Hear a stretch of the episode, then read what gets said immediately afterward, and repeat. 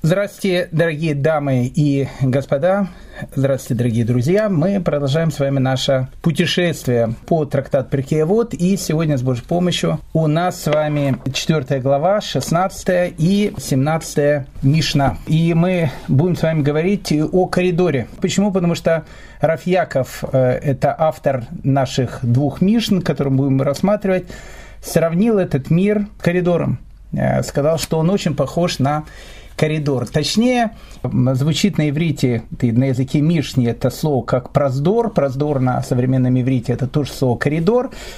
Но э, израильтяне не знают, что такое коридор. Э, тот, кто живет в Израиле, меня поймет. Тот, кто не живет в Израиле, э, тоже, я думаю, меня поймет. Потому что во многих западных странах так устроено, э, когда ты открываешь дверь в квартиру и попадаешь вместо коридора, сразу же попадаешь, то, что называется, в прихожую. Поэтому э, слово есть про раздор э, коридоров в Израиле, э, как таких архитектурных, то, что называется, излишеств мало. Но нам нужно будет вами разобраться, что такое коридор и почему наш мир похож на коридор э, и разобраться в двух э, совершенно разных как бы э, утверждениях, потому что, допустим, Балшемтов действительно мир сравнивает с коридором, и он говорит совершенно потрясающие слова. Давайте запомним эти слова, они нам будут очень нужны для нашего дальнейшего понимания разговора и нашего рассказа, о котором мы будем вести. Говорит Балшемтов, что весь мир похож на звездное небо э, такой образ, да, весь мир похож на звездное небо. Иногда, говорит Балшемтов, смотришь на звезду, и тебе она кажется такой маленькой невзрачной точкой. Это не луна какая-то, не солнце, маленькая точка. Одна из миллиона маленьких точечек. Но на самом деле, говорит Балшемтов, если то, что называется, к звезде подлететь, ты увидишь о том, что это не маленькая точка, это огромнейший, гигантский совершенно мир. Но издалека это кажется маленькой точкой. Точно так же, говорит Балшемтов, и в нашем мире. Иногда смотришь на человека, ну, смотришь так, ну, неказистые, может, не самые умные, может быть, э, не самые богатые. Обычный такой человек, то, что называется. Кажется тебе он в этом мире маленькой-маленькой точкой. Но на самом деле ты не знаешь этого человека.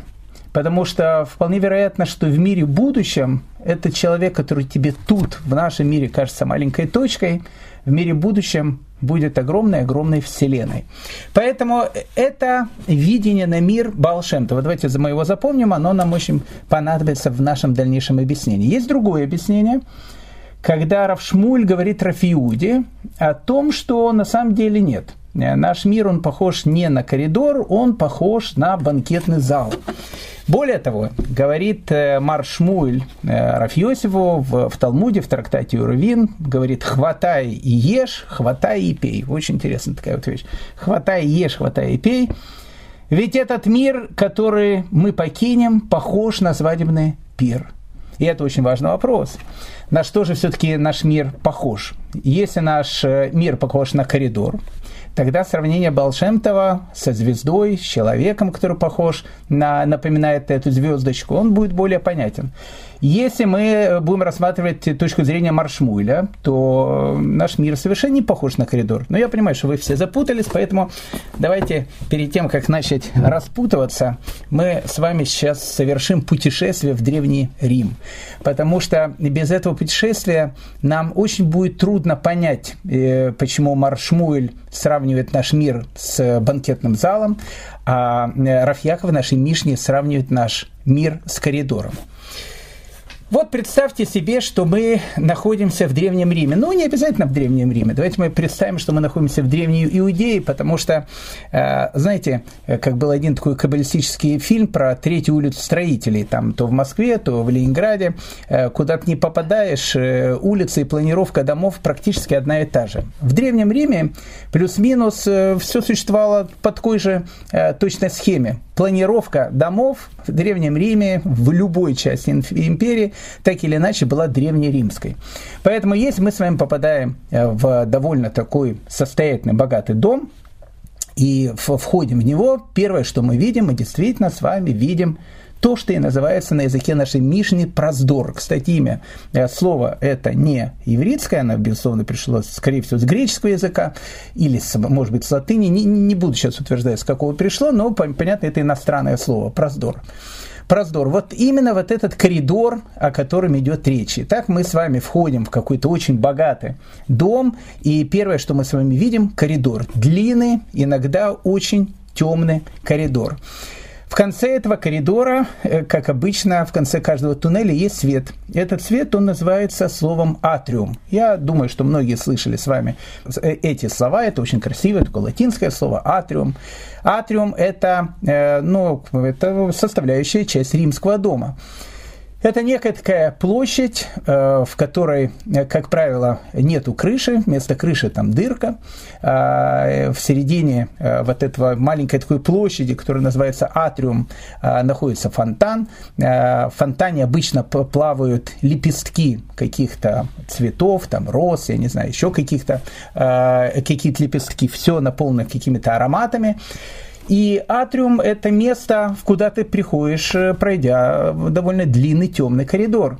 И вот э, после того, как ты э, посидел, отдохнул в атриуме, в тени, потому что атриум там всегда, даже в очень жаркое время, там была относительная такая тень, После того, как ты побывал в атриуме, ты продолжаешь свой поход в банкетный зал ты входишь в таблину, это такая, вот такой маленький кабинет, где, в общем, как бы сидит хозяин этого дома, а потом ты проникаешь в триклинии. Вот триклинии э, в римской усадьбе, если мы ее рассматриваем, это и есть как бы банкетный зал. В этом банкетном зале э, обычно э, люди, то, что называется, возлежат, потому что в древнем мире не сидели, а возлежали за маленькими столами, которых им подают, и, э, и устраивают э, там пиры, какие-то, в общем, свадьбы, в общем, различные мероприятия. Поэтому э, в Древнем Риме, э, если опять же мы с вами будем рассматривать э, с точки зрения архитектурный дом, и нам будет более понятно Мишна, которую мы рассматриваем, коридор это вообще как бы вход в дом. Довольно такой темный, неказистый. После коридора, еще раз, мы попадаем в атриум. Атриум это уже такой небольшой такой лучик в конце вот этого темного туннеля, который называется коридор. А после атриума мы попадаем в триклинии, а вот триклинии это и есть банкетный зал. Поэтому тут совершенно непонятно. Э, с одной стороны, наша Мишна будет говорить о том, что наш мир похож на коридор, и тогда нам, мы, опять же, представляем себе всю эту картину, и тогда будет более понятно утверждение Балшемтова. Потому что что говорит Балшемтов? То, то, с чего мы начали. Он говорит, что иногда в нашем мире, опять же, то, что мы сказали, э, все похоже как на человека, смотрящего на звезды. Звездочка кажется маленькой, но если к ней приблизиться, если на нее посмотреть, ты увидишь о том, что на самом деле это не маленькая звездочка, это огромная-огромная звезда. Точно так же в нашем мире, опять же, как мы сказали, человек может э, изначально выглядеть маленьким, неказистым, но в будущем мире этот человек будет совершенно необыкновенным. Точно так же и в коридоре. Когда ты входишь в коридор, ты смотришь там вдаль, ты смотришь этот атриум, а за атриумом ты видишь это триклиний, он находится далеко, вот этот банкетный зал, где будут люди сидеть, где люди, будут люди праздновать, праздновать, он тебе кажется маленькой точечкой, которая практически совершенно незаметна. Но когда ты туда войдешь, ты поймешь о том, что это главная составная часть дома. С другой стороны, опять же, нам непонятен Маршмуль, который сказал о том, что наш мир похож не на коридор, он прямо похож на триклинию, он прямо похож на тот самый банкетный зал. Поэтому для того, чтобы начать распутываться э, в этих э, э тонкостях римской архитектуры, давайте мы с вами начнем э, учить Мишну. Мишна 16 э, и автор нашей Мишны Раби Яков. Раби Яков бен Корхи, мы о нем знаем очень-очень мало. Мы знаем, что он был один из учителей Раби Ягудея Наси. Если он был один из учителей Раби Ягудея Наси, значит, он, соответственно, жил э, приблизительно во второй половине третьего века. Э, и вот он является автором двух наших Мишн, которые мы с вами и будем рассматривать. Так что, э, дорогие дамы и господа, садитесь поудобнее. Э, мы уже немножко с вами стали э, такими профи в римской архитектуре, поэтому можем совершенно спокойно начинать рассматривать нашу Мишну.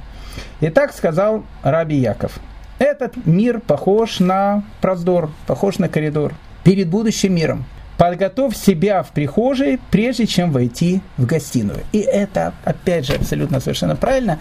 Потому что, потому что, ну, опять мы возвращаемся к этому, потому что Раф Яков, он же живет в ту эпоху, поэтому, когда он говорит э, эту Мишну, которую мы рассматриваем, он говорит ее, ну, в первую очередь для человека, который бывал в таких домах. Поэтому, если вы приходите на какой-то большой пир и идете в этот самый банкетный зал, именно в коридоре, именно в прихожей, именно в этом проздоре, э, перед тем, как войти в атриум и так дальше, вы, в общем, себя, то, что называется, подготавливаете, подготавливаете устанавливаете перед тем, как, э, то, что называется, показаться хозяевам этого дома и стать участником этого необыкновенного пиршества, о котором идет речь. Итак, наш мир похож на коридор перед будущим миром. Подготовь себя в прихожей, прежде чем войти в гостиную. Ну, для того, чтобы начать рассматривать слова э, Раби Якова, давайте мы обратимся с вами к великому Рамхалю, Рафмой Шахаем Луцата, и к его величайшей книге, которая называется «Месилат Ешарим». Говорит э, Раби э, Мойшхаем Луцата о том, что, наверное, один из самых важных вопросов, который должен задать себе человек, задать себе человек, прошу прощения, а Почему он вообще приходит в этот мир? Мы не будем сейчас рассматривать э, глубины, мы не будем сейчас говорить о каких-то э, философских понятиях, о э, смысле жизни человека и так дальше. Но если у человека есть род, э, неужели он ему дается только для того, чтобы в него вкладывать пищу? А если у человека есть уши, э, неужели они ему даны только для того, чтобы он, там, не знаю, услышал э, какой-то, это, не знаю, анекдот или, или, или еще какую-то вещь? Если у него даны глаза, неужели они ему даны только для того, чтобы он посмотрел очередной сериал, э, в которых в некоторых странах уже начинает постепенно, наверное, слава богу, отключать, меньше будет просто смотреть. Поэтому э, зачем человек вообще приходит в этот мир? Если человек приходит в этот мир, говорит э, Рафмой Шхайм Луцата, и вообще Всевышний сотворил человека только ради того, чтобы он э, получал наслаждение, радость, удовольствие в нашем мире, это не совсем так, потому что тогда весь наш мир э, имеет мало какого-то смысла. Более того, весь наш мир, он выглядит немножко по-садистски – Э, Рамойшхайм Луцата э, понимает, о чем он говорит. Он живет все-таки в первой половине XVIII века. В первой половине XVIII века ну, как бы средний уровень жизни человека был 30-35 человек. Детская смертность э, была ну, совершенно гигантской, и поэтому если э, у человека, там, не знаю, из 10 детей э, выживало 6, этот человек считался счастливым человеком. Обычно могли выжить 2-3 Э, ребенка, и, и то он был хороший, это был хороший тоже вариант э, такое развития событий. Да зачем далеко идти? Э, опять же, не хочется его приводить, не совсем, может быть, религиозный автор, но все равно автор очень хороший, Шола Малейхим. Вот почитайте некоторые его рассказы, когда он описывает какие-то еврейские типажи, у них очень часто звучат такие вещи. Вот у меня там, не знаю, там 10-12 детей, Э, правда, некоторые умерли, там и третья жена. Слава Богу, третья, ну, жена. И не в смысле того, что люди были ловеласами, а в смысле того, что действительно у многих людей могло быть три жены, могло быть две жены, могло быть три жены. Почему? Жены умирали, очень часто умирали при родах. Э, любая эпидемия Э, любая какая-то опасность, опасности это, это подстерегало человека на каждом шагу его жизни, она очень часто стоила человеку жизни, не было ни антибиотиков, э, ничего. И еще раз, многие женщины при родах умирали, очень многие умирали. Поэтому многие мужчины имели там несколько жен, и даже великие люди, допустим, Рафьосиф Кару, э, великий автор Шульхана Руха, он имел трех жен – Э, потому что две жены до этого у него умерли.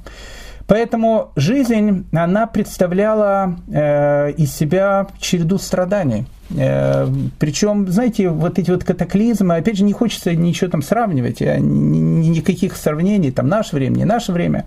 Но вот войны, беженцы и так дальше, ведь это то, что сопровождало человека, э, его на протяжении жизни, с рождения до смерти. Пожары, эпидемии, э, изгнания э, различные, смерть близких людей, которая, опять же, была постоянно перед глазами человека. И говорит Рамхаль, э, если Всевышний создал человека ради того, чтобы он как бы, как бы получал удовольствие от этой жизни, то как бы это какая-то форма садизма. Но что, что это за удовольствие? Э, человек получает. Ну хорошо, человек скажет, но э, там в 21 веке по-другому. Ну, может, в 21 веке по-другому. Но посмотрите э, на наших с вами современников. Все какие-то издерганные, нервные, то там э, коронавирус, то коронавирус вдруг забыли, другие какие-то напасти э, начинают приходить, о которых там все там обсуждают, говорят и так дальше. Э, проблемы с работой, проблемы с учебой, э, маленькие детки, маленькие бедки, большие детки, большие головные боли и так дальше. Ну, как бы жизнь человека, она, э, как Рамхаль сказал, жизнь человека, говорит, похожа на жизнь солдата мало ешь, мало спи и всегда, и всегда готовься к бою. Опять же, это говорю не я, это говорит Рамхаль в Месат Ишарим. Мы подойдем сейчас к, этой, к этому его утверждению. Жизнь, она и вправду похожа на такую череду довольно серьезных испытаний, которые проходит постоянный человек. Поэтому возникает вопрос, если человек был создан только ради того, или вообще, как говорят некоторые товарищи, э, э, произошел от обезьяны, только ради того, чтобы прийти на этот мир, страдать и умереть, э, все это кажется совершенно бессмысленным, и к этой точке зрения приходят и Камю, и Сарт, и другие товарищи, начинает Ницше жизнь, говорит, совершенно бессмысленно, не имеет никакого смысла, и по-своему, если рассматривать жизнь именно таким образом, как э, человек произошел от обезьяны. Они были правы, они были правы, она не имеет никакого смысла совершенно. Но тут тогда возникает вопрос. Э, возникает вопрос, который э, задает Гаон Стайплер. Э, вот сейчас у нас есть один из э, великих норвегистических авторитетов, Равканевский. Так вот, Стайплер, это был его папа, он был величайший такой раввин и величайший мудрец Торы. Так вот, Стайплер Гаон, он говорит такой пример – он говорит, ну вот, говорит, представьте себе такую ситуацию, вот вы идете по улице, и э, видите, прямо перед вами и напротив вас, или по направлению к вам идет маленький мальчик. Но этот маленький мальчик выглядит очень странно. Э, на голове он носит какую-то шляпу, но шляпа такая огромная, что она ему, в общем, как бы закрывает уши и, в общем, как бы останавливается, чтобы не упасть ему дальше там, э, носом, и вообще там он его натягивает до, до, до самых ушей. Теперь и да, одежда у него какая-то странная. Он носит какое-то пальто, но пальто такое длинное, э, что он похож, знаете, на маленького какого-то гномика э, из мультиков, который носит какой-то совершенно какой-то несуразный какой-то плащ. Э, рукава волочатся по земле, и, в общем, как бы вид этого маленького мальчика довольно странный, его одежды. Когда увидит это сторонний человек, говорит Сайплер, какая мысль первая придет ему в голову? Придет ему в голову о том, что мальчик, видимо, одел одежду папы, и вышел на улицу. Ну, решил побаловаться, папину шляпу одел, папину, э, папино пальто одел, поэтому он выглядит так совершенно несуразно, если мы посмотрим на человека. Точно так же, говорит Стайплер, и э, человек, которого э, мы видим и которым мы являемся – если мы посмотрим, у человека есть огромное количество каких-то совершенно необыкновенно, необыкновенных способностей и особенностей, которые есть у него. У него есть разум, у него есть, э, у него есть э, чувство воображения, чувство творчества. Человек – это существо разумное, то есть он обладает какими-то совершенно необыкновенными свойствами, которые, которые появились у него. Если мы скажем, что эти необыкновенные свойства появились у него в результате эволюции и так дальше, опять же, не хочу входить в эту тематику, то все это выглядит очень глупо. Зачем ему эти все свойства? Потому что, как мы понимаем, э, для того, чтобы выжить э, в нашем трудном мире, лучше иметь э, длинный хвост, в общем, быстрые ноги, и, в общем, по деревьям хорошо уметь лазить, да, и вообще лучше быть гориллой, потому что она сильная такая и симпатичная, там кому-то даст по ушам, голову может оторвать. Да и горилла-то, зачем горилла? И корова есть посмотреть. Ведь она-то, по, по большому счету, намного счастливее человека. Намного счастливее человека. Вот я вам честно скажу, я уверен, что ни одна корова э, не провела ни одной бессонной ночи из-за того, что в мире был коронавирус. Вообще ни, ни одной э, бессонной ночи у нее не было. Я вам еще больше скажу, как это не страшно звучит, ни одна горилла в джунглях э, ни секунду не посмотрела сводку новостей со словами, какие ужасы творятся в мире. Они совершенно спокойные. Горилла кушает себе постоянно банан, корова э, постоянно жует эту траву, которая есть вокруг него. По большому счету, они намного счастливее любых людей. У них нет никаких забот, у них нет никаких проблем. Не жизнь, а сказка. Просто э, поспал, проснулся, поел, лег спать, и вот так вот э, вся жизнь проходит. Спрашивают вопрос, а зачем же тогда человеку даны вот эти необыкновенные качества, которые он получил? Если они ему даны просто так, то тогда действительно человек э, похож, как говорит Стайплер Гаон, на этого мальчика, который одел одежду шляпы, э, одежду папы, так и хочется сказать, непонятно, почему в процессе эволюции у человека пришли такие необычные способности. Неужели только ради того, чтобы родиться, пойти в Макдональдс, посмотреть чемпионат мира по футболу и умереть. Видимо, у человека в этом мире есть какие-то большие задачи. Видимо, человек приходит в этот мир ради того, что у него есть какие-то э, какие-то э, какие-то большие цели, чем у коровы или у орангутанга. И вот здесь вот, вот здесь вот мы начинаем подходить к тому, что говорит Раби Яков в нашей Мишне – а он говорит следующую вещь. Этот мир, наш мир, в котором мы живем, он действительно прекрасный, потрясающий мир. Он похож на коридор перед будущим миром. Тогда все становится совершенно понятным. Тогда жизнь человека в этом мире является некой подготовкой – действительно подготовкой. Вот, э, опять же, давайте еще раз э, очутимся в Древнем Риме. Нас с вами пригласил, ну, не древний римлянин, наш, э, там, не знаю, тут еврей какой-то пригласил, но он, он богатый человек, он живет в доме, и, как я сказал, все дома были типовые, и нас пригласили на какой-то пир. Или даже нас пригласили на то, чтобы мы вместе с ним провели священный шаббат, справили субботу. Э, и вот мы приходим к нему в дом. Мы понимаем о том, что сейчас мы попадем в банкетный зал. И в этом банкетном зале, в этом триклинии, где будут люди сидеть, где люди будут кушать, где люди будут наслаждаться общением, перед тем, как туда войти, мы должны пройти коридор. Коридор, он довольно темный, но это э, очень важная, существенная часть. Почему? Потому что без коридора невозможно войти в банкетный зал.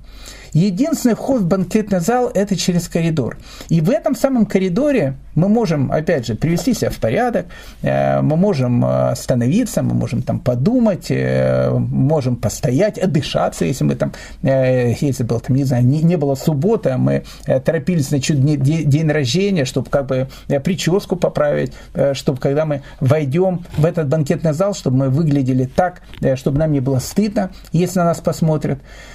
Поэтому э, в этом отношении это совершенно э, необыкновенный образ. Действительно, наш жизнь, наша жизнь похожа на коридор перед входом в зал, куда каждый человек должен прийти. И тут, э, конечно, можно опять же вспомнить Рамхаля и Месалат Ишарим, и Дер Хашем, где он это все описывает – когда Рамхаль, ему, опять же, много раз с вами об этом говорили, я не буду входить в эту, в эту тему, потому что она, опять же, очень сложная, но она принципиально важная. Она, наверное, самая важная тема, которая только может быть у человека. Ради чего человек приходит в этот мир? Ради чего человек рождается? И говорят наши мудрецы, и говорит Рамхаль, опять же, в книгах, которые мы приводим, э, он говорит, что э, э, вообще естественная среда обитания человека, э, где он должен очутиться, он э, должен очутиться не в коридоре. Коридор – это не место, где живет человек. Коридор – это временное место. Где должен быть человек? Человек должен быть в банкетном зале. Банкетный зал на э, языке наших мудрецов называется Аламаба, называется будущий мир. Будущий мир – это тот мир, в котором все человечество и будет существовать. И более того, э, человек был сотворен ради того, чтобы э, быть в этом банкетном зале. Но для того, чтобы человек был в этом банкетном зале, он должен, э, для того, чтобы зайти в этот банкетный зал, должен пройти коридор. А в этом коридоре э, есть очень одна важная вещь. Какая одна важная вещь? И нам она будет очень нужна для понимания, опять же, следующей Мишны, которая есть у нас. Мы говорили с вами э, уже неоднократно о том, что в этом самом банкетном зале, который будет называться «Будущий мир» Аламаба, человек будет наслаждаться светом Творца и близостью э, присутствия Творца. Мы не понимаем, о чем мы сейчас говорим, я понимаю, что это там, для многих пустые слова и так дальше, но как бы там ни было, э, мы будем находиться в состоянии, наверное, самого необыкновенного э, удовольствия, которое только, только может быть у человека. Мы будем с вами находиться в э, постоянном состоянии счастья. И это счастье будет не мимолетным, как оно обычно бывает в жизни человека, а будет постоянным. То есть человек будет находиться в этом свете Творца. Давайте возьмем это, не объясняя, как, э, как не теорему, а аксиому. А потом, может быть, как-то, э, если кому-то будет интересно, может быть, об этом более подробнее узнать и, и понять, о чем идет речь. Но э, вся в условия этой игры, для того, чтобы попасть в этот будущий мир, э, в этот банкетный зал, э, человек должен заработать э, очки для того, чтобы купить входной билет. Это очень важная вещь. Почему? Потому что для того, чтобы быть рядом с Творцом и для того, чтобы быть вот в этом ощущении постоянного вечного счастья, куда должен быть прийти человек, человек должен быть подобен Творцу. Ведь написано, что человек был сотворен по образу и подобию Творца. А в духовном мире, э, в отличие от физического мира, э, близость – это не физический параметр – Обычно в физическом мире, если я говорю, что я живу рядом с синагогой, это имеется в виду, что я живу рядом с синагогой, что от, от моего дома до синагоги, я не знаю, там 100-200 метров. В физическом мире близость – это расстояние, это физическая, некая физическая величина. В духовном мире близость – это подобие. Чем человек будет более подобен своему Создателю – по каким-то принципам, опять же, мы их не будем сейчас э, все э, обсуждать, говорить и так дальше, тем он ближе духовно будет находиться к нему. А чем он ближе духовно будет находиться к нему, тем он будет э, получать наивысшее наслаждение, наивысшее счастье, которое только может быть, о котором мы, опять же, не понимаем, о чем идет речь. Об этом, может быть, чуть-чуть позже поговорим, когда будем рассматривать с вами 17-ю Мишну.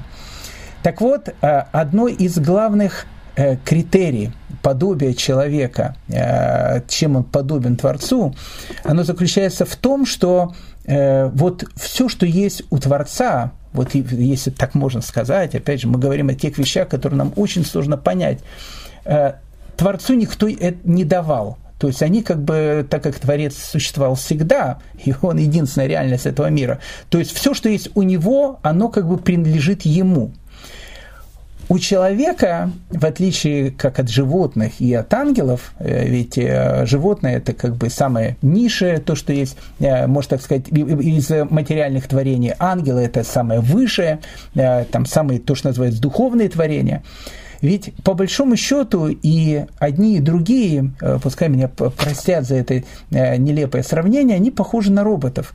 Потому что что такие роботы? На неких таких компьютеров, у которых есть определенная программа, по которой они, э, по которой они работают. Вот животное, оно как бы это такое, не знаю, такой биологический робот. У него есть там инстинкты, у него есть, не знаю, там огромное количество различных вещей, с, которых, с которым животное было сотворено Поэтому если собака лает, а лягушка, она, не знаю, квакает, э, это происходит не из-за того, что э, лягушка бы хотела лаять, а собака хотела квакать. У нее такие мысли в голову просто не придут.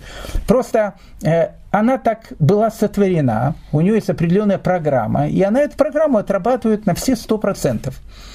Ангел, который является высшей духовной сущностью, у него нет ничего плохого – Абсолютно нет ничего плохого. У него есть только одно, одно э, единое совершенство. И у ангела, у него тоже нет никаких мыслей сделать что-то плохое или сделать что-то хорошее. По одной простой причине. Потому что он сотворен был совершенным. Но и у животного в самых низших мирах, и у ангела в самых высших мирах, все, что мы видим, они этим не подобны Всевышнему, потому что все, что есть у них, изначально в них вложил Творец – и они работают по той программе, которую он вложил. У человека же есть способность выбора. И когда человек выбирает между добром и злом, между плюсом и минусом, и он выбирает плюс, то есть он выбирает правильное, он выбирает добро. Вот это добро, которое он выбирает, это не то, что в него вложили, а то, что он выбрал, выбрал в результате выбора, который есть у человека. И поэтому э, вся жизнь человека, если так можно сказать, на что она похожа? Она похожа именно, ну, где-то похожа на эту самую игру. Э, мы попадаем в некий такой, в некий мир, э, который очень-очень э, э, натуральный, и мы его ощущаем, и мы его видим. Но весь этот мир, он похож на некую компьютерную игру, в которую попал человек. Только с одной целью. С какой целью? Выбирать между плюсом и минусом, выбирать между добром и злом. И чем больше человек набирает плюсов, чем больше человек набирает очков, если так можно сказать, в этой самой игре, тем больше, когда он войдет в этот э, э, в банкетный зал, ради которого, в принципе, он и пришел в этот дом, ради которого он и пришел в этот мир, тем больше в этом банкетном зале э, он сможет заказать вкусных явств, э, тем он будет сидеть ближе к сцене, тем он будет больше наслаждаться тем, что он будет видеть. Если человек проживет свою жизнь, э, совершенно не заморачиваясь по этому поводу, он, он не, не заработает вообще ничего. А если он не заработает совершенно ничего, э, получается, что он и в банкетный зал не попадет, потому что для того, чтобы попасть в банкетный зал, у человека должны быть э, опять же, определенные какие-то духовные бонусы, которые, которые он должен заработать. Поэтому в этой связи нам более становится понятна наша Мишна, которая говорит Раби Яков. Весь этот мир, который вокруг нас, он похож на прихожую перед будущим миром. Вся наша Вселенная, звезды, космонавты, воины, коронавирусы, вообще все, что окружает нас, это все при, похоже на очень такую необыкновенную прихожую перед тем, что мы должны войти в главный банкетный зал. И что, какая главная задача у человека в этой прихожей? Подготовить себя в прихожей, прежде чем войти в гостиную, прежде чем войти в тот самый главный зал, ради которого человек был сотворен. Поэтому что получается? Получается тогда более понятны слова, которые говорит Рамхаль, что жизнь человека, она очень должна быть похожа на жизнь солдата, который говорит, что мало ел, меньше ешь, меньше спи, постоянно быть готов к бою. Это не значит, что человек должен там голодать, и не значит, что человек должен спать, и не, не значит, что человек постоянно должен ходить, там, не знаю, с автоматом или еще, еще чем-то. То, о чем говорит Рамхаль, говорит о том, что человек должен постоянно держать в голове, о том, что мир, в котором мы находимся, это не тот мир, ради которого мы были сотворены. Мы в этом мире находимся временно. Это временное пребывание, но это пребывание необыкновенно важное. Почему? Потому что для того, чтобы войти в гостиную, нам нужно в этой самой прихожей, в этом самом коридоре подготовиться и получить дополнительный билет или специальный билет, чтобы войти в ту самую гостиную, ради которой мы пришли в этот дом. Говорит э, Хофицхайм, что иногда, если человек строит дом, и, допустим, у него есть маленькая какая-то площадь, И вот э, что говорит, э, не знаю, там человек, он говорит, слушайте, знаете, я хочу, чтобы у меня дом, э, который я сейчас строю, чтобы он был такой очень красивый, необыкновенный. Давайте мы сделаем такую, не знаю, огромную гостиную и прекрасные комнаты, и давайте мы сделаем огромнейший, красивейший коридор, чтобы когда человек туда заходит, чтобы там был такой необыкновенный коридор, большой, красивый, просторный и так дальше. Но архитектор ему может сказать, смотри, э, планы твои очень хорошие, но э, эти планы, они тоже называются немножко наполеоновские. Почему? Потому что э, площадь, которую ты купил за те деньги, которые у тебя обесценились, она на самом деле не, не очень большая эта площадь. Поэтому тебе нужно выбирать что ты хочешь делать. Если ты э, будешь строить дом так, что у тебя будет гигантский коридор, очень красивый, огромный коридор, но будет совершенно маленькая гостиная, где ты будешь проводить всю свою жизнь, это кажется совершенно глупым. Поэтому перед тем, как э, чертить э, и видеть и говорить архитектору, как ты хочешь видеть свой будущий дом, ты должен определить, что в этом доме должно быть главным и что в этом доме является принципиальным. И в этом доме самым главным, то, что есть у тебя, у тебя как раз и является твоя гостиная, в которой ты будешь жить, твоя спальня, в котором ты будешь спать, э, твой сад, где, в котором ты будешь ходить и получать э, удовольствие от видов природы, которые, которые окружают тебя. Гостиная же и вся вот эта вот вещь, безусловно, должен быть коридор, не как в израильских квартирах. Но коридор – эта вещь может быть хорошая, она действительно должна быть комфортная, она действительно должна быть удобная, но она не самое главное, что есть в этой жизни. Ты должен понимать о том, что коридор он является э, необходимостью того, чтобы войти в основной дом. Поэтому, э, как говорит, э, там, опять же, тот же самый Рамхаль, который мы приводим, жизнь человека в этом мире, она вообще похожа на работу на работу. Человек, э, знаете, он идет на работе. А у каждого, кстати, работа, работа бывает разная. Э, иногда люди получают удовольствие от своей работы. Они приходят, идут на работу как на праздник. Э, они э, дружат со своими сотрудниками. Они получают удовольствие от той работы, которую они делают. А иногда бывает так, что человек, не знаю, там работает на поезде дальнего следования там, э, не знаю, или, стю, или стюардом где-то там на самолете работает, или, не знаю, с почтальоном работает, или еще какая-то у него работа. То есть работы, какая-то, как, как бы там ни было, бывает разная. Бывает работа очень, э, очень приятная, а иногда бывает работа очень нудная. Но ты понимаешь, что э, без работы невозможно. Но когда заканчивается рабочий день, ты всегда бежишь куда? Ты всегда бежишь домой. Потому что дом – это место, где ты живешь. А работа где ты находишься, и, и ты понимаешь, что ты там находишься ради чего? Ради того, чтобы ты мог находиться в этом доме. Потому что, как говорится, без труда не выловишь и, и рыбки из пруда. И если у тебя не будет денег, э, не заплатишь машканту, не заплатишь машканту, не купишь квартиру, не купишь квартиру, будешь жить постоянно на э, схеруте. То, что у нас на латыни называется, в общем, на съемной квартире. Поэтому, э, поэтому для того, чтобы что-то заработать, надо работать. Но ты понимаешь о том, что главное твое место – это не работа, главное твое место – дом, когда, куда ты должен прийти. Поэтому и наш мир, говорит Рабьяков, он похож либо на такой коридор, либо на такую работу, на, на которой мы находимся ради того, чтобы войти в главный банкетный зал, ради которого, в принципе, человек и был сотворен. Это, друзья э, мои дорогие, 16 Мишна. И тут же мы переходим к 17 Мишне. 17 Мишна э, продолжение э, в практически той же самой мысли э, Раби Якова, которую он начинал в Мишне, которую мы с вами рассматривали. Он говорит, кто он, Раби Яков, лучше один час раскаяния добрых дел в этом мире, чем вся жизнь в будущем мире. Очень интересно. Мы с вами только сейчас э, открыли такие э, страшные каббалистические тайны, я вам открыл, о том, что вся наша э, жизнь – игра, и вся наша жизнь, она похожа на этот коридор, и самое главное, ради чего был человек сотворен, ради того, чтобы войти в банкетный зал, и мы уже это даже, некоторые, вижу, записывают эти, эти слова и так дальше. И тут приходит 17-я Мишна, которая говорит совершенно противоположные вещи. Он говорит, продолжает Рафьяков, Лучше один час раскаяния и добрых дел в этом мире, чем вся жизнь в будущем мире. То есть, оказывается, говорит Рабьяков, он говорит, э, уважаемый Рабгдаля, может, что-то, что-то перепутали. Жизнь в коридоре, она и есть настоящая жизнь. Жизнь на работе, это и есть настоящая жизнь.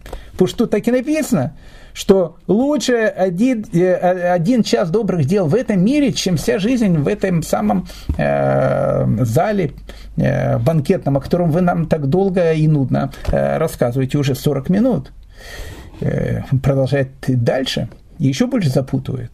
И лучше один час душевного удовлетворения в будущем мире, чем, чем вся жизнь в этом мире. Чисто по-еврейски, тогда окончательно запутано.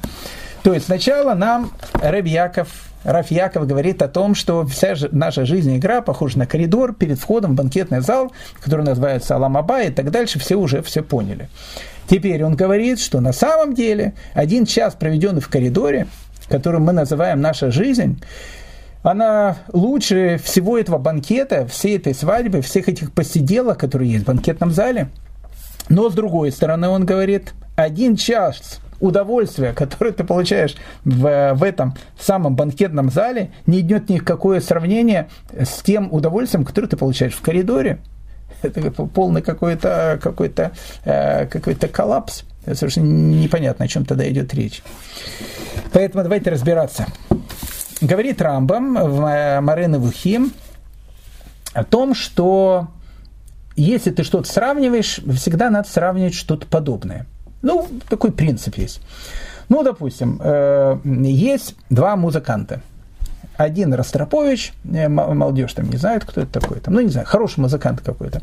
А второй, не знаю, только, только закончил э, музыкальную школу, как, как, наверное, любой еврейский ребенок. И, и вот, значит, ты сравниваешь там некого, кто Ростроповича, там, не знаю, Рихтера или еще кого-то с некоторым Рабиновичем. Он, может, очень талантливый, очень хороший, молодой такой, э, будущий такой э, звезда э, сцены, но он еще молодой, как бы, молодой музыкант. Их сравнивать можно. Ты скажешь, это хороший музыкант, профессиональный, этот э, начинающий. Ну, как бы ты сравнишь подобное. Либо, допустим, речь идет, ну, не знаю, там, о портном или там, не знаю, речь идет о художнике. Этот художник, ты скажешь, он такой профессионал и так дальше. А этот художник какой-то не совсем профессионал. То есть, ну, как бы он только начинает рисовать, маленький ребенок там какие-то каляк-маляки рисует. То есть, э, эти вещи, они сравнимы. Но если, говорит Рамбам, ты начнешь сравнивать художника с музыкантом, а музыкант с художником, это как бы не имеет никаких сравнений. То есть ты скажешь так, что вот этот вот э, Ростропович, он в тысячу раз лучше музыкант, чем этот художник Рабинович. Но как бы э, это разные совершенно вещи, их сравнивать невозможно. Почему? Потому что мы говорим о разных совершенно каких-то типах. Сравнивать можно что? Сравнивать можно что? Подобное. Как можно сравнивать наш мир с будущим миром?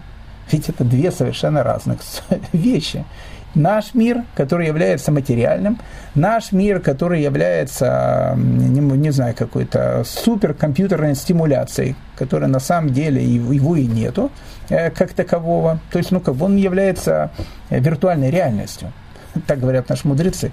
Но она очень такая плотная, она очень красивая, ты ее можешь ощутить и так дальше. Но она виртуальная. Хочешь доказать своей этой виртуальной реальности, да, да пожалуйста. Э, ну, сколько человек живет? Ну, 70, ну, 80, ну, 100 лет. Ну, а дальше что ты? Что, с собой заберешь все, что у тебя есть? Все, что у тебя есть, оставишь тут. Ну, как бы и все. И тебя там пройдет, там, не знаю, 100-200 лет, и тебя даже не будет помнить, что э, был такой товарищ, э, который такие лекции очень нудные давал там на, на зуме. Да, да и не, не, не будет никто помнить, что такое зум был вообще.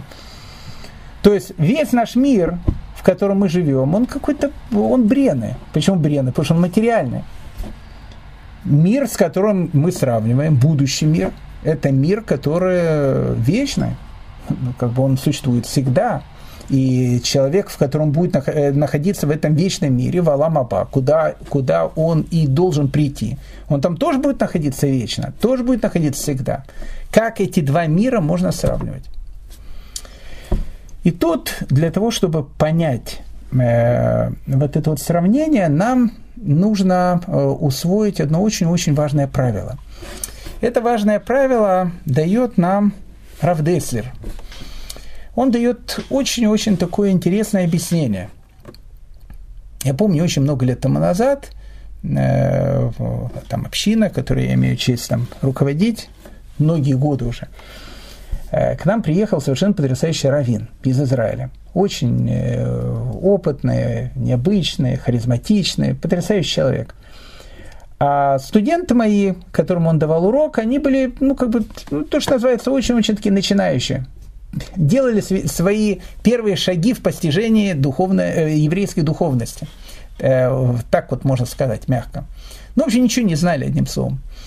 И э, этот Равин, видимо, думав о том, что он сейчас будет говорить перед э, э, такими же раввинами, как и он, начал говорить какую-то очень-очень глубокую вещь, и лейтмотивом которое было о том, что э, в этом мире нету награды за э, заповеди, за добрые дела. Вообще в этом мире нет награды. Никакой награды нету. И вот он это доказывал, говорил, говорил, э, ушел, ему там похлопали. И я помню, когда он ушел, один там молодой человек, он встал, говорит, Равгдаль, слушайте, вы нам там уже полгода там мозги, значит, пудрите, прошу прощения. Э, говорить о том, что там заповеди надо делать и так дальше. Я уже даже некоторые вещи начал делать. Э, вот выключил мобильный телефон в шаббат, чтобы там э, как-то шаббат можно было соблюдать, потому что я хочу, чтобы у меня там работу я хорошую нашел, или там, не, не знаю, там жену мне Всевышний, невесту мне Всевышний хорошую дал и так дальше, начинаю делать какие-то вещи. А вот уважаемый Равин, который больше Равин даже, чем вы, намного, говорит о том, что нет никакой награды, а том, что, что делай, не делай, все равно ничего не получишь. Так зачем тогда делать? И зачем же тогда все, это, все эти вещи? И я тогда понял, что э, нужно дать объяснение. Нужно дать объяснение, потому что объяснение, оно является очень-очень важным. И объяснение, которое я сейчас даю, это объяснение, опять же, не мое объяснение, Раф Дессера, которое поможет нам понять 17-ю Мишну, в которой мы находимся – я ему говорю, знаешь, ты абсолютно прав и не прав одновременно. Он говорит, знаете, Равдаль, не надо эти еврейские штучки. Либо прав, либо не прав. Я говорю, смотри, ты и прав, и не прав одновременно. С одной стороны, награды в этой жизни, в этом мире нету. Он говорит, ну все, на, на этом как бы наш разговор закончен. С другой стороны, я ему говорю, это не совсем так. Почему? Потому что если мы с вами с тобой читаем молитву Шма, в молитве Шма написано черным по белому, если будете вести себя хорошо, то дам я дожди на твою землю, и вообще все у тебя будет хорошо, и будешь ты процветать, и будешь ты благоденствовать, инфляции не будет, доллар падать не будет, вообще все у тебя будет э, отлично и прекрасно. Но если ты будешь вести себя плохо, то тогда ой, вовой тебе, тебе будет очень плохо. Так написано в Шма напрямую. Значит, я ему говорю, получается, есть какая-то награда. Ну вот, тут есть причина, причинно-следственная связь. Будешь делать хорошо, получишь хорошо, будешь делать плохо, получишь по ушам. Он говорит, Равгдали, вы меня тогда совсем запутали. Прям как в нашей Мишне. Так есть награда в этом мире или нет награды в этом мире? Я говорю, смотри, с одной стороны, награды в этом мире нет. Но с другой стороны, награда в этом мире есть.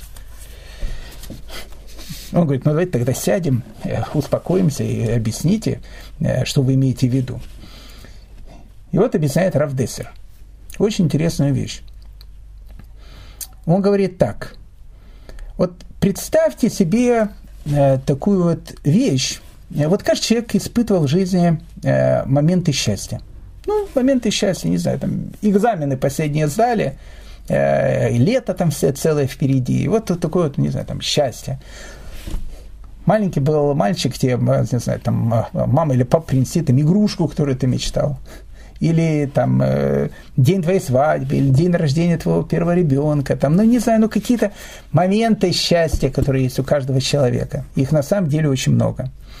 Говорит Равдессер, если взять у одного человека собрать все-все вот эти вот мгновения счастья, которые были у него в жизни, в единую такую таблетку, и, или даже в единую такую, не знаю, вакцину, укол такой, и взять так, хоп, и вколоть ему. Все вот это вот ощущение счастья, которое он испытывал э, на протяжении всей своей жизни, дать ему единым, единым такой таблеткой, одной порции. Что будет с человеком? Ну, человек будет, наверное, необыкновенное какое-то состояние такое. Ну и, в общем, как бы, э, я думаю, на часть не разорвет. Но будет какое-то ну, необычное какое-то ощущение. Говорит Равдейцер, ну хорошо.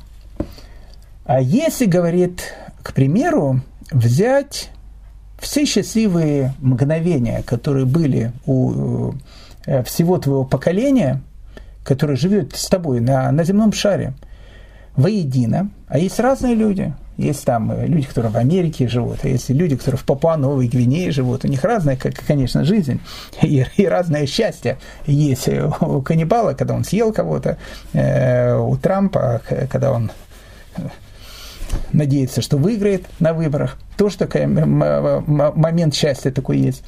Если взять вот эти вот говорит, все моменты счастья, которые испытывали люди в, во всем твоем поколении, все, всю, за всю твою жизнь, взять вот эти вот минуты счастья всех этих людей в единую таблетку или в единую такую порцию и вколоть тебе ее или дать тебе ее.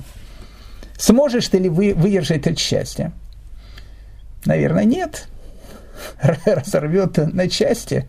Ну как такое, как такое счастье огромное можно выдержать? Равдесер продолжает. А если, говорит, взять все те счастливые секунды, которые были у человека с момента его появления в этом мире, от первого человека Адама, когда, он, э, когда Всевышний взял и отделил от него его вторую половину Хаву, и он, наверное, был счастлив, э, увидев свою вторую половину. И вообще он был счастлив каждую секунду своей жизни. Вообще все те минуты счастья, которые было у всего человечества от самого начала творения до сегодняшнего дня. Все это взять вместе, в единую какую-то таблетку, и дать тебе ее э, принять, запив э, водой. Что произойдет? Да произойдет то, что ты не сможешь ощутить это счастье. Почему? Потому что оно, оно настолько большое, оно настолько концентрированное, что ты, будучи человеком, не сможешь его осознать. Я еще раз, тебя просто разорвет в клочья от этого счастья. Говорит Равдесер. Так вот, все вот эти вот счастливые секунды, которые есть у человека за всю историю человечества, они не сравнятся ни с одной минутой жизни человека в будущем мире – ни, никакое сравнение вообще не идут. Вообще не идут ни в какое сравнение. Поэтому награда, о которой тебе говорится, это награда, которой говорится, награда будущего мира. Как тебе можно дать то, что ты просто не сможешь воспринять, находясь здесь? Но, но как можно в компьютер э, первого Windows, э, который только-только делался, взять и вкачать э, суперсовременную игру, которая требует, не знаю, там, графики, там, не знаю, памяти и так дальше. Он просто не сможет ее показывать. Просто компьютер не сможет ее показывать. Поэтому, говорит Равдессер, награды в этом мире нету. Не, не, не в смысле нет награды, ты ее просто не сможешь воспринять, эту награду. Та награда, которая у тебя есть, она будет у тебя там – в этом мире тебе ее невозможно дать, потому что ты не сможешь ее принять, эту награду, не сможешь ощутить эту награду. А что ж тогда есть? А есть в этом мире улучшение работы труда. Это есть. Вот, допустим, там, не знаю, люди там работают там на, там на фабрике там, или еще где-то, хорошо работают, все очень нормально. И руководство фабрики говорит, ну, отлично, слушайте, хороший работник, может быть, дать ему там э, съездить на недельку до второго, там, не знаю, там на море отдохнуть, э, еще куда-то, он наберется силы и так дальше, и в следующем году пятитилетку, которую сделал за два года, сделать за один год. Ну, то есть, как бы он работать будет в тысячу раз лучше. И человеку удается человек работает еще лучше, ему говорят, о, молодец, э, в этом году мы тебя даже повысим э, в должности э, и, и дадим тебе большую зарплату, потому что ты, в принципе, хорошо работаешь. То есть, что получается? Получается, что в нашей жизни то, что мы воспринимаем наградой, является улучшением нашей жизни, улучшением работы труда. Вот если человек действительно делает что-то хорошее, Всевышний говорит ему, смотрите, он делает много хорошего, много хорошего. Может быть, как-то улучшить его жизнь, чтобы он этого хорошего делал в два раза больше. А чем будет больше он делать э, хорошего, тем больше у него будет награда. Конечно, не в этом мире, в этом мире он ее не ощутит, в том мире, в том самом банкетном зале, куда он должен прийти.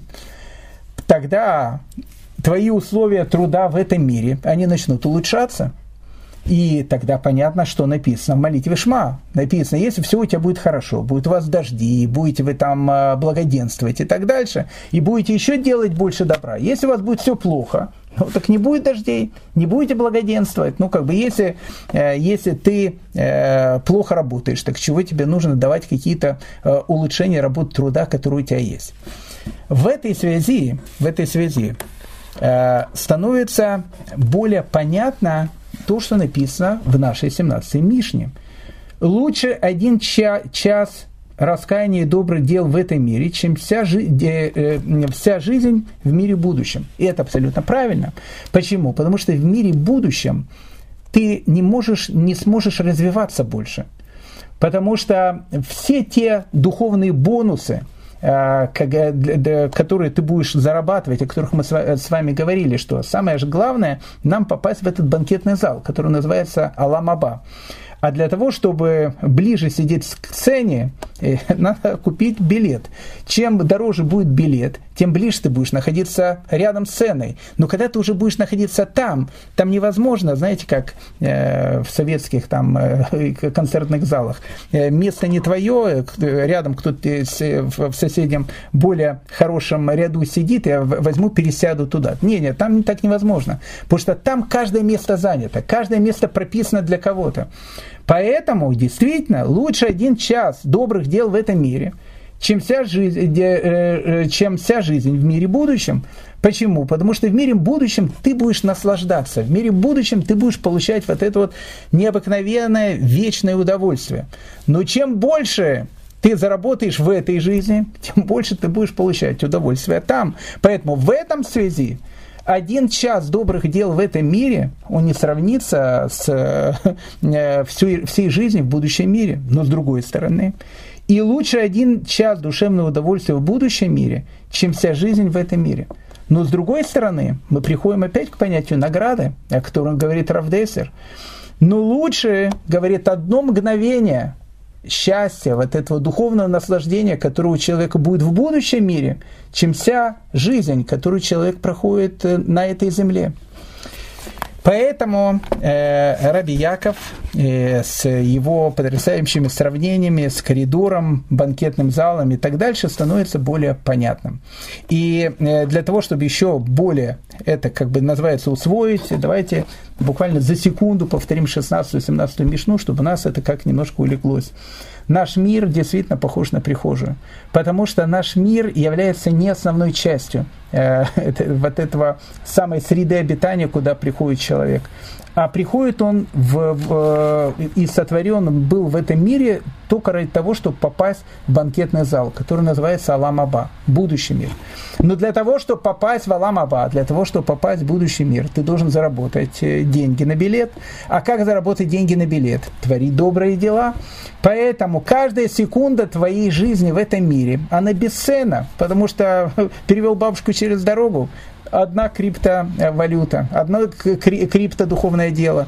Помог жене там э, вынести мусор, еще одно криптодуховное дело. Ты все больше и больше зарабатываешь э, на те места, которые у тебя будут в, будущем мире. Поэтому действительно каждая секунда в этом мире, она несравнима со всей, э, всем тем удовольствием, которое у тебя будет в мире будущем. Но с другой стороны, ты должен понять, что вся твоя жизнь в этом коридоре, где ты зарабатываешь эти духовные бонусы, она не идет ни в какое сравнение, даже с одним мгновением ради которого ты все это делаешь. Несравнимо с одним мгновением той жизни, в которой будет жить, дай Бог, каждый из нас, э, э, когда он попадет в будущий мир, в Алам Аба. Вот эти необычные Мишны, 16 и 17 Мишна, очень глубокие, очень необыкновенные, очень поразительные. Поэтому, дорогие мои э, друзья, дорогие дамы и господа, желаю всем всего самого доброго, лучшего, чтобы у нас в коридоре все было удобно, чтобы мы попозже пришли в банкетный зал, потому что в этом коридоре еще очень-очень много чего есть делать. Спасибо вам большое. Счастливо.